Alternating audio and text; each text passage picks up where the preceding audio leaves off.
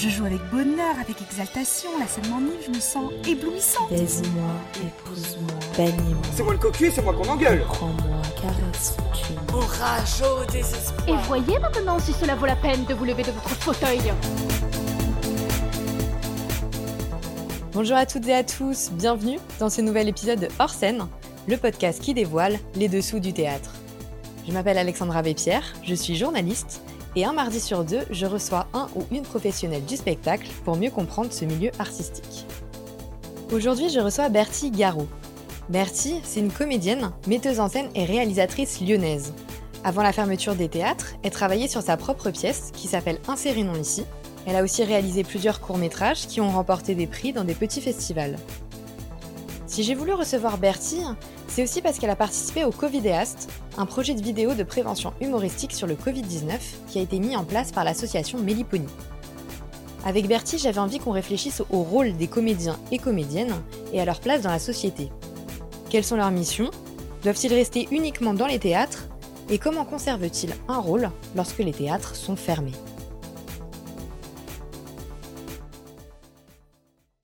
Salut Bertie! Salut Alors pour commencer, je voulais te demander de nous parler des covidéastes. Qu'est-ce que c'est? Les covidéastes, c'est un groupe de personnes qui allient des gens du secteur culturel, comme euh, des gens euh, qui travaillent dans des théâtres, euh, qui sont metteurs en scène, des comédiens, des gens qui travaillent dans la vidéo aussi, et également des gens du secteur médical et des gens qui s'y connaissent un peu plus dans le milieu médical. Le principe, en fait, ça a été pendant la crise du coronavirus de créer assez rapidement des petites vidéos, des petites pastilles humoristiques en vidéo pour pouvoir permettre de faire de la prévention sanitaire sur toutes les choses qui ont été dites pendant le coronavirus. Il y a eu beaucoup de, fausses informations qui ont circulé sur Internet et en plus avec Internet, ça circule très vite, comme par exemple le fait de boire euh, une tisane euh, va tuer le, virus, ce qui n'était pas vrai. Et ce qui a causé pas mal de soucis, ce sont les gens du secteur médical qui nous ont dit, qui a posé pas mal de soucis avec des gens qui venaient euh, voir euh, dans les pharmacies ou qui arrivaient à l'hôpital parce qu'ils avaient pris euh, une dizaine de cachets de paracétamol parce qu'ils avaient vu que il fallait pas prendre d'anti-inflammatoire. Donc s'il faut pas prendre d'anti-inflammatoire, on va prendre du paracétamol comme ça, on est sûr que ça va nous soigner du virus. Et donc ça, il y a eu plein de choses autour de ça. Et donc l'idée, ça a été de faire des petites vidéos avec des pastilles pour parler d'un sujet en lien avec le coronavirus. Et puis ça a permis aussi, mine de rien, euh, les covidéastes à offrir une rémunération aux comédiens et aux acteurs qui ont participé aux vidéos, puisque c'est forcément le travail s'arrête. Et en tout cas, Mélipony a quand même euh, aidé les comédiens et, les acteurs du secteur culturel à, vivre aussi pendant ces mois un peu compliqués. Mais c'était un, un, de leurs buts, justement, en créant les covidéastes, de permettre au secteur culturel de continuer à vivre? Oui, complètement. C'était l'idée de se dire, tiens, comment est-ce qu'on peut, avec, euh, avec euh, ce système-là où tout s'arrête, comment est-ce qu'on peut aider les gens qui sont dans ce milieu-là? Et du coup, c'est l'idée qui est venue pour permettre euh, d'offrir à certaines personnes un salaire contre un travail un peu groupé. Et du coup, c'était vraiment leur premier objectif aussi, c'était de faire travailler des, des comédiens et des, des acteurs et des réalisateurs lyonnais. Mais sachant que les informations qu'on a sur le virus évoluent, Comment vous avez fait pour que ce soit correct scientifiquement?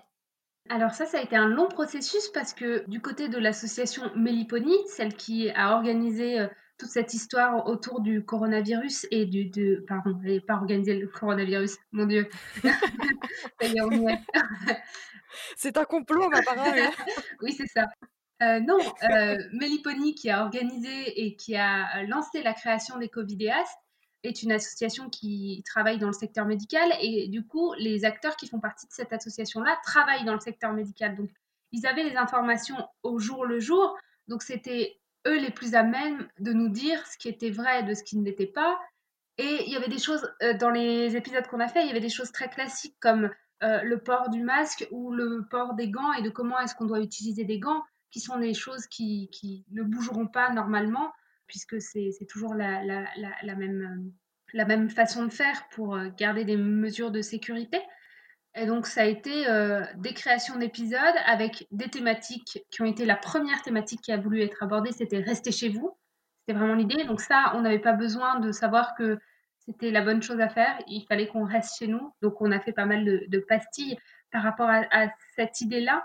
Et ensuite sur la transmission du virus et de comment est-ce qu'il se transmet, etc., de ce qu'on savait. Et, euh, et ça nous est déjà arrivé de changer un, scénario parce que euh, l'information n'était pas forcément bonne à ce moment-là. Et du coup, on, passait sur, euh, sur quelque chose d'autre, mais c'était vraiment au jour le jour. Ce qui était bien, c'est qu'on avait le temps, on avait le temps de s'en occuper assez rapidement, parce que du coup, on pouvait se voir tous les jours, et comme avec le coronavirus, on n'avait pas grand-chose à faire, ça nous permettait de, de pouvoir travailler assez rapidement sur certaines choses et remodifier des choses assez rapidement aussi. Comment vous avez fait pour réaliser ces vidéos, sachant que vous ne pouviez pas vous voir et que bah, vous êtes chacun enfermé dans vos appartements, donc pas forcément avec du matériel ou des décors adaptés? Alors, ça a été la grande question et ça a été la priorité au démarrage, c'est-à-dire quand on a choisi les gens avec qui commencer à réaliser les vidéos, c'était cette idée de attention, il faut que les personnes aient du matériel. Au niveau purement créa, on a fait des visios, on a fait, euh, je crois, deux réunions d'abord pour réfléchir au concept et voir euh, qu'est-ce qu'on avait envie de faire, comment est-ce qu'on avait envie de tourner ces vidéos. On s'est décidé à se dire que c'était bien de faire un format un peu humoristique et sur une minute, pas plus. Et puis ensuite, dans le processus créatif, quand on se voyait en visio, effectivement, on a pas mal réfléchi à des thématiques. Et puis ensuite, chacun travaillait de son côté. On avait un, document en ligne sur lequel on notait nos idées, des idées de scénario, et puis les autres commentaient euh, autour, oui, ça, ça va, ça, ça va pas, ça, on, on pense que ça ne correspond pas au message sanitaire qu'on veut passer, parce que l'idée, c'était vraiment de faire comprendre ce message sanitaire. Et du coup, on, on avançait comme ça. Et puis ensuite, on se revoyait en visio pour discuter, OK, tel scénario a été validé, alors qui est-ce qui va le réaliser? Et ça marchait comme ça, et puis on avançait au fur et à mesure comme ça. Et vous faisiez comment pour les réaliser? Donc au niveau du matos, tu m'as dit que vous en aviez, Mm. mais par contre, euh, au niveau des décors ou du fait que vous soyez dans- tous dans un appartement, c'est quand même une vraie contrainte. Oui, eh ben, on faisait en fonction surtout de nos appartements. C'est-à-dire, je pense que il y a une part de, des scénarios qui ont été écrits en fonction. C'est-à-dire que on s'est jamais dit à un moment donné, on va faire une scène dehors. C'était impensable. Donc, c'est vraiment arriver à recentrer l'écriture sur les contraintes qu'on avait. Ces contraintes-là qui étaient de ne pas sortir, pas plus d'un ou deux comédiens si éventuellement dans la même colocation ou dans le même appartement, il y a deux personnes qui sont comédiens et qui savent faire un peu de vidéo, mais c'était c'était tout. Après, ça tombe bien ou ça tombe mal. Moi, l'épisode que j'ai réalisé, je l'ai réalisé parce que c'était un faux tuto pour restaurer une, un meuble ancien. Et euh, c'était pour parler des gants et de l'utilisation des gants et comme on l'utilisait mal. Et du coup, je repeignais la table et en même temps que je la repeins, et ben, je m'en mets un peu sur le visage parce que je me gratte. Et c'était pour faire comprendre simplement visuellement qu'en fait, les gants, bah, si on les utilise mal, ça, ça peut faire encore plus de, dégâts.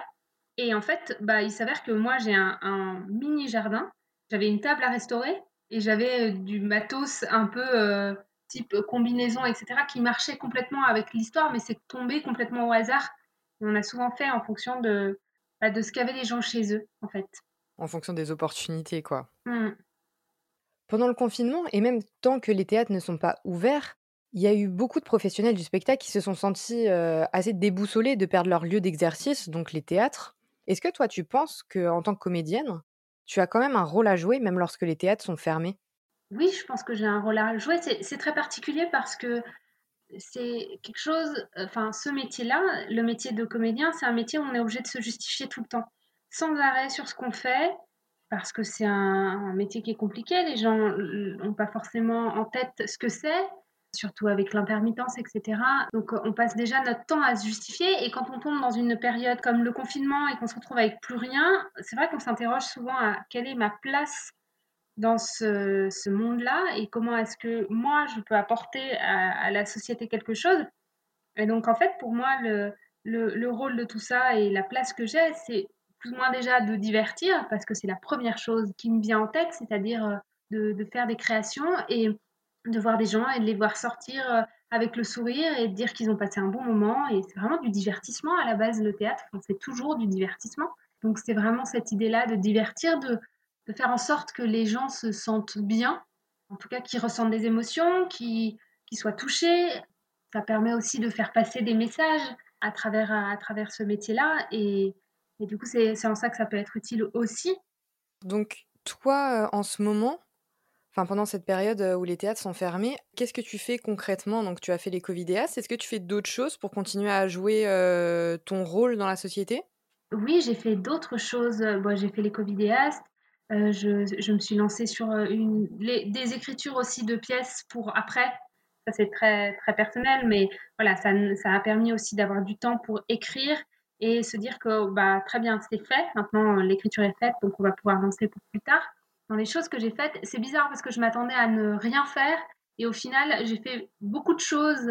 J'ai aidé euh, pas mal de copains sur, sur plein de projets. J'ai tenu une radio aussi tous les dimanches, une émission de radio, quelque chose que j'avais jamais fait, etc. C'était une émission sur euh, le théâtre ou rien à voir? Alors, rien à voir. C'était une émission humoristique qui était une, euh, une émission qui s'appelait Courrier Cœur commun, qui était une émission de lecture de courrier du cœur. C'est pour une euh, association qui, euh, association qui s'appelle le Carnaval humanitaire, qui est un festival sur le campus de la, Doua sur Lyon. Et en fait, c'est une association qui fait un énorme festival pour creuser des forages d'eau potable en, en, Afrique. Et en fait, l'idée, c'était de faire des courriers du cœur avec, avec des problèmes de, de hippies, très clairement, parce que la, la, la population qui, qui gravite autour du festival, c'est des hippies. Donc, c'était vraiment très humoristique là-dessus ce côté, euh, voilà, euh, je suis allergique aux mousses, mais ma copine adore ça, comment faire? Enfin, des, vraies, des vraies questions euh, existentielles, en fait. Vraiment, on est là-dedans. Donc voilà, donc j'ai fait ça pendant tous les dimanches. Ça, ça m'a bien occupée aussi parce qu'en fait, j'ai fait tout, tout, tout le montage, l'écriture. Je trouvais des copains comédiens pour lire les lettres que j'avais écrites. Puis je les, je les enregistrais, donc ça me prenait pas mal de temps. Et aussi, mine de rien, puisque le temps ne s'est pas arrêté, comme je donne des cours de théâtre, et qu'on arrive à une partie où on va monter une pièce de théâtre avec mes élèves, j'ai deux groupes, bah, du coup, je continuais à les voir de manière beaucoup trop régulière, c'est-à-dire que j'en profitais pour les faire travailler un monologue ou quoi pendant une heure en visio, qui n'était jamais arrivé et ce qu'on n'aurait jamais pu faire. Donc en fait, on a bossé comme jamais des scènes qu'on aurait pu bosser, parce qu'ils sont deux heures par semaine. Mais là, je prenais deux heures pour juste une scène. Et donc ça a été bien et ça, ça permet de se sentir utile, ça aussi parce qu'on a l'impression de faire quelque chose qui, qui sert, parce qu'on a l'impression de, de, de, faire du bien aussi. Euh, moi, j'ai reçu plein de messages euh, de, de, mes élèves qui étaient très contents de pouvoir faire ça. Ça leur faisait un peu une bulle au milieu de tout ça et avoir un espèce de, de but, avoir un but de dire, bon, on ne sait pas quand, mais on va jouer une pièce et on continue à la monter et on continue à se voir et on continue à avoir quelque chose qui, qui tourne. Ça, c'était chouette. De toute façon, pendant le confinement et puis même après, on a vu pas mal d'initiatives de comédiens et comédiennes pour continuer à travailler et donc à jouer un rôle finalement. Je pense par exemple aux créeurs de rue à Bordeaux qui allaient en bas des immeubles. Ça a permis, comme tu disais, bah, de distraire, mais aussi de créer du lien social. Est-ce que toi, tu as vu des initiatives qui t'ont inspiré pendant cette période? Alors, surtout dans le milieu des, des comédiens. Il y a eu pas mal de vidéos qui ont tourné, des, des comédiens qui lisaient des livres, etc., en format vidéo. Ces initiatives-là qui ont été mises en place et qui ont permis à certaines personnes de pouvoir voir des spectacles, etc., en ligne. Il y a plein de choses qui ont été faites. Dans le milieu des comédiens, il y a même eu des, des concours plus ou moins de vidéos, en tout cas des, des, morceaux de vidéos, un espèce de cadavresque de vidéos où il fallait compléter pour compléter l'histoire. Donc ça, ça a été ça, permettait de faire du lien parce que du coup, on avait une histoire de base et puis les gens continuaient au fur et à mesure à construire cette histoire-là. Ça, c'était chouette. Et puis même euh, sans forcément euh, avoir pour but de créer du lien, tu as vu d'autres initiatives qui, euh, qui t'ont intéressé ou qui même pourraient finalement t'inspirer pour l'avenir et te dire qu'il y a aussi d'autres manières de pratiquer ton métier, même lorsque les théâtres vont rouvrir? Oui, bah, je me suis rendu compte, mis à part, oui, effectivement, il y a le, il y a le format vidéo. J'ai vu certaines personnes faire crieur de rue, justement, mais il n'y a, pas, a pas eu que ça. Il y a eu, je sais que j'ai une, une amie qui, qui est conteuse et qui, du coup, se mettait dans la, la, cour de son immeuble, qui ouvrait les fenêtres et qui racontait des contes en, bas pour tout l'immeuble. Donc ça, c'était très chouette enfin, quand elle m'en parlait. En plus, ça, ça, lui plaisait énormément, mais du coup, tous les, toutes les semaines, elle faisait des contes à sa fenêtre pour les voisins. Et je pense que ça, ça permet de, de voir autre chose et oui, de se, se, rencontrer entre voisins. Je pense que ça, ça a pu permettre ces choses-là. De toute façon, même sans être dans un théâtre, euh, un théâtre clos, un théâtre fermé, je pense que de toute façon, le théâtre existe toujours d'une manière ou d'une autre dans plein d'autres formes. Euh, prenons euh, tout bêtement l'art de rue et le théâtre de rue. Tout se passe dans la rue avec énormément de gens autour et les gens passent et peuvent partir, etc. On est vraiment dans quelque chose de très populaire, etc. Ça existera toujours d'une manière ou d'une autre. Après, je ne sais pas comment ça, peut tourner, mais en tout cas, c'est une, envie. oui, effectivement, ça donnerait envie de se mettre dans un coin de rue et de pouvoir se permettre de faire ça et de voir si les gens s'arrêtent ou pas. En tout cas, c'est ce que je pense qu'il peut être retenu du, format euh, théâtre, de ce qui peut être fait plus tard, même sans lieu fixe, en fait. Pour poursuivre la réflexion sur euh, le rôle des comédiens, et même de manière générale, donc pas juste en ce moment, tu as parlé de l'importance de distraire, de créer du lien. Et tout à l'heure, avant l'enregistrement, tu me disais aussi que les comédiens pouvaient utiliser le théâtre pour faire passer des messages. Pour toi, c'est ça le rôle principal des comédiens? Je pense oui. Le rôle du théâtre, c'est de divertir, mais forcément, le comédien, ça va être lui qui va évidemment amener le divertissement, mais qui va faire passer des messages d'une manière ou d'une autre, que ce soit des messages de la transmission d'informations, par exemple de la vulgarisation scientifique. Il y a notamment un, format qui existe qui s'appelle la conférence gesticulée. Alors, c'est pas forcément toujours fait par des comédiens, mais c'est un système de conférence euh, liés avec du théâtre et donc de la mise en scène, et en même temps des moments de euh, vie personnelle au milieu de tout ça. Donc ça allie les trois, ce qui permet de, de créer quelque chose d'un peu ludique au milieu de tout ça, et permet de faire passer des messages en fait plus facilement. Euh, ça m'est arrivé de voir une conférence sur, sur l'informatique et de comment ça avait pu changer des vies de 1930 à nos jours et de comment est-ce que ça avait transformé tout ça. Et donc la personne parlait à la fois de faits personnels et en même temps nous expliquait des choses très précises et très compliquées. Et si j'avais lu ça sur un papier, je pense que j'aurais pas regardé. Mais là, ça, tournait autour de quelque chose de ludique, donc c'est vraiment de l'information aussi. De faire réfléchir aussi, ça permet de faire réfléchir euh, certaines, euh, certaines personnes de manière détournée souvent sur un fait de société, sur, euh, sur une manière de, de, de, voir le monde ça peut être très intéressant pour ça. Notamment, il y a le, théâtre forum qui est là pour ça, enfin qui existe pour ça, qui est une forme de théâtre où en fait la fin, souvent, la fin de la pièce est un peu tragique et les comédiens demandent aux spectateurs comment est-ce que ça aurait pu mieux se passer.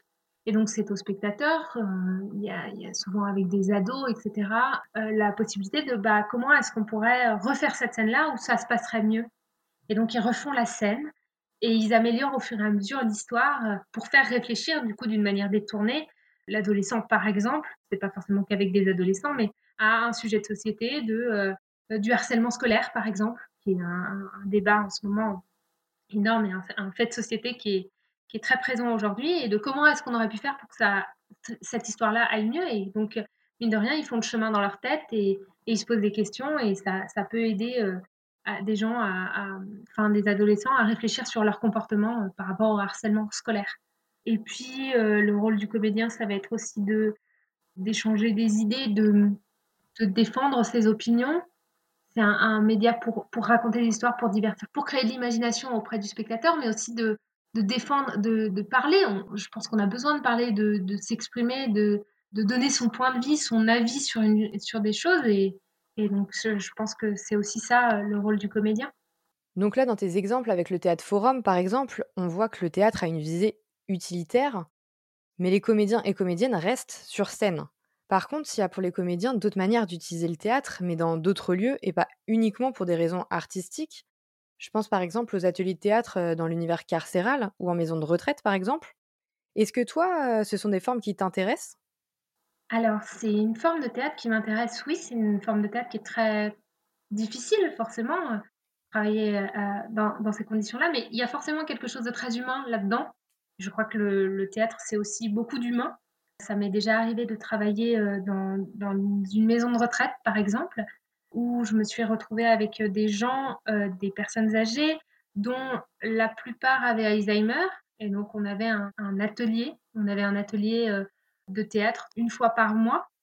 Et donc, euh, c'était un travail comme ça avec eux, de scénettes, de, petites euh, expériences. De... Et donc, en fait, on fonctionne vraiment en fonction des gens, mais c'est un, un, travail qui est difficile. Même si nous, on essaye de ramener un peu de vie là-dedans, malgré tout ça, bah, en fait, on voit la mort tout le temps. Ils, en parlent tout le temps. C'est toujours un sujet qui est évoqué. Même s'ils sont ensemble, ils sont quand même seuls. Donc c'est un, climat qui est particulier. Même si ça crée des, moments hyper amusants et hyper forts et, et très humains, la maladie d'Alzheimer, c'est effrayant, c'est angoissant, etc. Donc c'est effectivement quelque chose qui m'intéresse beaucoup, mais il euh, faut quand même avoir beaucoup de force pour y aller. Il y en a qui le font très bien et qui ont beaucoup de force pour ça, et, et je suis euh, absolument admirative de ces gens-là, de ces gens qui travaillent dans les maisons de retraite, qui travaillent dans les hôpitaux, qui travaillent autour de ces thématiques-là, qui travaillent dans le milieu carcéral aussi. Et c'est quelque chose qui demande une énergie qui est différente. Après, qui nous apporte aussi une énergie qui est complètement différente parce que, parce que la, plupart du temps, ça se passe très bien, ça se passe toujours euh, très très bien et ça réchauffe énormément le cœur aussi de passer du temps avec eux parce qu'on se sent utile en fait. Il y a quelque chose de l'ordre de l'utile. Ah, là, je me sens utile, j'ai l'impression d'avoir, d'avoir apporté quelque chose à des gens. Mais mis à part ça, ça reste quand même quelque chose qui est, qui est lourd émotionnellement et, et voilà. Mais durant ces expériences, que ce soit en maison de retraite ou pendant les covidéastes, est-ce que tu as ressenti des difficultés à travailler dans des milieux qui sont pas du tout artistiques ou culturels à la base? Pour les covidéastes, la, la plus grosse difficulté qu'il y a eu, ça a été le fait de se mettre d'accord entre moi qui fais des petits courts-métrages toute seule de mon côté, enfin pas toute seule, avec mon équipe, où je fais des choses pour m'amuser, et puis voilà, on, on met ça dans un festival, c'est très bonne ambiance.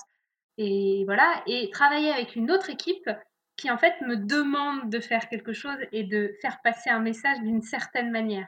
Et donc moi qui est euh, aussi un, un, petit peu maintenant, qui commence à avoir un peu le langage du cinéma, c'est-à-dire cette chose où c'est quand même mieux de montrer les choses à l'écran plutôt que de les dire dans des dialogues, ce sera toujours plus fort. Et en fait, avec Mélipony qui me demandait de faire passer des messages de manière très clair, mais s'il pouvait y avoir euh, un peu des néons qui clignotent pour dire, évidemment, les personnes qui travaillent euh, là-dedans n'ont pas la même réalité que moi. C'est-à-dire qu'elles sont sur le terrain, elles se rendent compte de la difficulté que c'est et elles voient à quel point c'est compliqué de faire passer un message et à quel point, en fait, les gens ne sont pas au courant de plein de choses. Donc moi qui me retrouve à me dire mais je pense qu'ils ont compris et elles qui me disent hum, je ne sais pas s'ils ont bien compris, il faut vraiment le montrer. Donc ça a été cette difficulté là d'écriture de se dire, OK, comment est-ce qu'on peut aller les deux? Comment est-ce que, est que ça peut fonctionner? Et comment est-ce que parfois on est obligé de lâcher des choses qu'on n'avait pas forcément envie de lâcher sur, euh, sur un, scénario ou sur, sur une vidéo Se dire, on, on lâche cette idée-là pour mettre quelque chose qui paraît moins cinéma, moins fiction, mais qui fait plus prévention au milieu de tout ça. Donc, c'est vraiment travailler avec une autre équipe qui a été euh, la plus grosse difficulté parce que c'est la première fois que je faisais ça. Donc euh, voilà, c'est juste une histoire de langage, mais je pense que c'est ça dans tous les milieux, c'est-à-dire une histoire de communication et de bien arriver à communiquer pour arriver à faire quelque chose qui peut être intéressant entre, entre, entre deux mondes qui sont complètement différents. Et sinon, j'avais une question qui est peut-être un peu compliquée, mais on peut euh, commencer à y réfléchir ensemble. Est-ce que toi, tu penses que le théâtre reste un art lorsqu'il a une visée utilitaire, comme pour le théâtre forum ou pour les vidéos de prévention? Ah Grande question. Ah hein. oui, grande, grande question. Ça dépend de plein de choses. Oui, en soi, ça reste un art et ça reste quelque chose de, de, ludique, etc. Et c'est dans la forme que c'est fait. Pour moi, le théâtre forum, ça reste complètement de l'art puisque c'est de la fiction, etc. Ça ne change rien là-dedans. Après, ça dépend comment ça a été fait et qui l'a fait aussi. Je pense à la publicité, là, par exemple. Ça n'a aucun rapport avec le théâtre, mais cette chose où en fait on ne sait pas trop si c'est de l'art ou pas, c'est surtout quelque chose de très vendeur et en même temps il y a certains, certaines choses qui sont très belles au milieu de tout ça. Mais dans l'idée, euh, il y a vraiment ce, ce, principe de, de vision du monde différente. Je pense que ça c'est hyper important et de faire quelque chose de manière plus viscérale. Le théâtre va être quelque chose de plus viscéral, je pense dans ce qu'on a envie de faire, dans ce qu'on a envie d'écrire. Là, j'ai envie de partager ça, j'ai envie de défendre ça, etc. Alors qu'une autre euh, méthode, par exemple de la publicité ou quelque chose qui va se rapprocher plus de euh, du théâtre forum, c'est pas c'est pas forcément le cas, mais quand on te demande de faire du théâtre spécifiquement en te demandant, en pointant du doigt, je veux que cette information paraisse dedans et, et voilà, ça va peut-être moins ressembler à, à du théâtre et ça va être moins du spectacle vivant en fait. Le théâtre, c'est quand même pour aborder des sujets de société. C'est des humains qui se parlent entre eux et qui échangent des choses qu'ils ont vécues. Et si on vient rajouter quelque chose qui n'est pas forcément de l'ordre du vécu, mais plus une information, par exemple sanitaire, forcément, ça, ça enlève un peu d'humanité là-dedans. Mais pour autant, je pense que ça, ça ne fait pas perdre le théâtre. En tout cas, ça reste toujours du théâtre. Est-ce que pour finir, tu aurais une œuvre théâtrale qui t'aurait marqué récemment et que tu voudrais nous partager? Oui, alors on peut plus trop sortir au théâtre, mais en décembre, moi j'avais vu au TNP et je crois que ça va continuer, que cette pièce va continuer à tourner. Quoi qu'il arrive, ce sera à mon avis en, livre dans pas longtemps puisque l'auteur dont je parlais est assez connu, qui s'appelle Joël Pomera, qui est un des grands auteurs actuels en, termes de théâtre, qui a fait une pièce qui s'appelait Contes et légendes que j'ai vue en décembre. J'aime beaucoup ce qu'il fait, mais cette pièce-là en particulier m'a vraiment, vraiment touchée. C'est 11 comédiens sur scène, dont 10 euh, femmes qui interprètent, euh, que ce soit des adolescentes filles ou des adolescents garçons. Et c'est euh, le monde un peu de la jeunesse et des robots, en fait. Ils ont fait des, des petites scénettes avec donc des adolescents et comme si dans une, on arrivait dans une société où il y avait des robots qui s'occupaient un peu des enfants à la place des parents parce que les parents n'avaient plus le temps. Et donc cette espèce de brutalité est, euh, au milieu de tout ça. Et donc ils interprètent aussi des robots. Alors en termes de jeu comédien, c'est monstrueux, c'est incroyable. Et la pièce était, vraiment une jolie claque. Donc j'espère qu'ils vont continuer à tourner. Je me fais pas de soucis pour euh, quelqu'un qui s'appelle Joël Pomera, mais j'espère qu'elle va pouvoir continuer. Pour le coup, euh, je suis obligée de, de, poursuivre parce que je l'ai vu aussi. Et, ah et j'ai beaucoup aimé. De toute façon, j'aime beaucoup ce que fait Pomera de manière générale. Et effectivement, c'est ce que tu as commencé à dire au niveau du jeu des comédiens, mais c'était incroyable. Déjà, personnellement, j'ai cru que c'était des vrais adolescents qui mmh. jouaient. Et c'est après que j'ai appris que absolument pas, ce n'était pas du tout des adolescents. Et surtout, c'est les mêmes comédiens qui jouent plein de personnages différents. Et à la fin, quand ils sont venus saluer, je pensais qu'il y avait beaucoup plus de comédiens que ça. Et pas du tout. C'est juste qu'ils arrivent à interpréter plein de personnages. C'est assez incroyable. Donc bref, je la conseille également. Merci beaucoup à Bertie d'avoir partagé avec nous son expérience et ses réflexions. Et merci à vous d'avoir écouté ce troisième épisode de Hors scène. Si vous aussi vous souhaitez partager vos expériences théâtrales, retrouvez-nous sur Facebook et Instagram. Cherchez le logo jaune et bleu, c'est nous, on est assez visible normalement. Si cet épisode vous a plu, abonnez-vous sur votre application de podcast préférée, laissez-nous plein d'étoiles et parlez-en à vos voisins et voisines. Si cet épisode vous a déplu, je vous conseille d'écouter le suivant parce que, à force de nous entendre, vous allez bien finir par aimer. Ce podcast est réalisé en collaboration avec Laetitia Leroy, qui anime tous les jours nos réseaux sociaux. Le générique de cet épisode a été créé par Thomas Rodriguez. Merci à eux. Et nous, on se retrouve très prochainement pour un nouvel épisode. En attendant, on fête la réouverture des théâtres, enfin juste pour ceux qui sont en zone verte et ceux qui le peuvent. Donc bon courage à vous pour cette reprise un peu particulière. Allez, à bientôt